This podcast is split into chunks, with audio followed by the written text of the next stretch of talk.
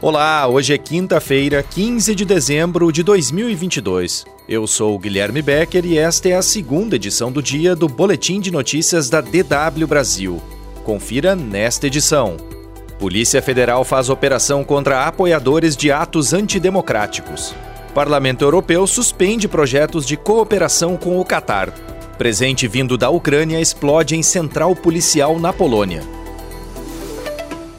A Polícia Federal realizou nesta quinta-feira uma operação contra manifestantes apoiadores do presidente Jair Bolsonaro suspeitos de envolvimento em atos antidemocráticos que contestam o resultado da eleição presidencial e pedem um golpe de Estado. Os agentes cumpriram mais de 100 mandados de busca e apreensão em oito estados brasileiros: Acre, Amazonas, Rondônia, Espírito Santo, Mato Grosso, Mato Grosso do Sul, Paraná e Santa Catarina, além do Distrito Federal. Em endereços em Santa Catarina, a polícia encontrou pelo menos 15 armas, incluindo um fuzil, um rifle e uma submetralhadora, além de munições. Essa é a maior operação da Polícia Federal contra financiadores dos atos antidemocráticos e foi autorizada pelo ministro Alexandre de Moraes do Supremo Tribunal Federal, que também preside o Tribunal Superior Eleitoral. A ação mira empresários que promoveram ou financiaram os atos como bloqueios em rodovias e protestos em frente a quartéis. Também foram expedidos mandados de prisão, de quebra de sigilo bancário e de bloqueio de contas de dezenas de empresários, além do bloqueio de perfis em redes sociais.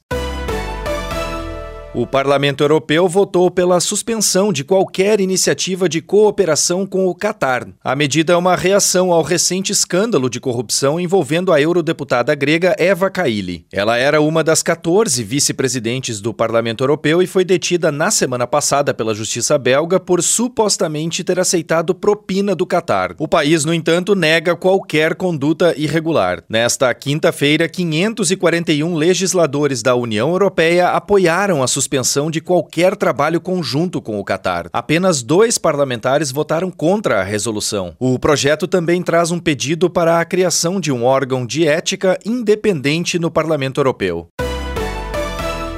O Banco Central Europeu aumentou pela quarta vez neste ano a taxa de juros na zona do euro. Desta vez, o aumento foi de 0,5 ponto percentual, valor menor em comparação a setembro e outubro, quando o aumento foi de 0,75 ponto percentual. Com isso, a taxa de juros nos países da zona do euro está agora em 2,5%, o maior valor desde 2008. Os bancos centrais dos Estados Unidos, Reino Unido, Suíça e Noruega também confirmaram reajustes nas alíquotas de juros. O aumento das taxas de juros é uma ferramenta a qual os bancos centrais recorrem para combater a inflação. A medida busca desencorajar empréstimos e gastos, num esforço para reduzir a demanda e, consequentemente, os preços, um ato que pode retardar o crescimento econômico ou levar à recessão.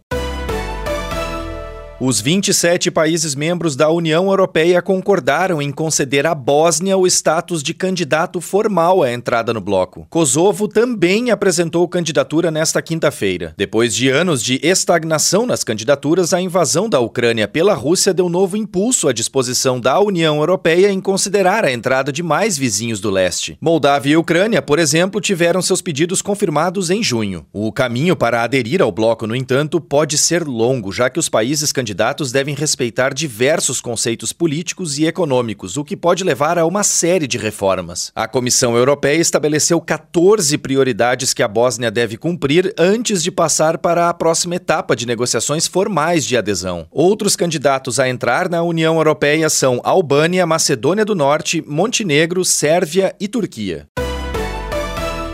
Um pacote contendo um presente vindo da Ucrânia explodiu no principal centro de comando da polícia da Polônia, em Varsóvia. Segundo o Ministério do Interior da Polônia, o chefe da polícia polonesa recebeu o pacote durante uma visita de trabalho a Kiev, no começo desta semana. Ele sofreu ferimentos leves e foi levado a um hospital, onde permanece internado em observação. Outro funcionário também ficou ferido, mas não precisou ser internado. A Polônia é um dos aliados mais próximos de Kiev e pediu explicações informações à Ucrânia sobre o incidente. O caso está sendo investigado. A explosão ocorre após uma série de ataques que ocorreram nas últimas semanas, com cartas-bombas na Espanha como na Embaixada da Ucrânia em Madrid. No início deste mês, várias embaixadas ucranianas em países europeus receberam pacotes contendo sangue e óleos de animais.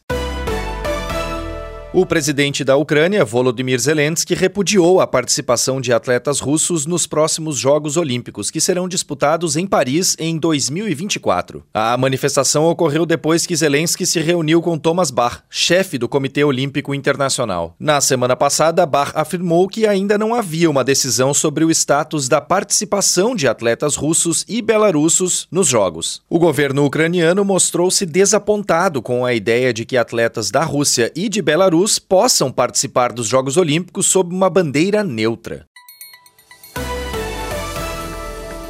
Mais notícias você encontra no nosso site. Acesse dw.com/brasil.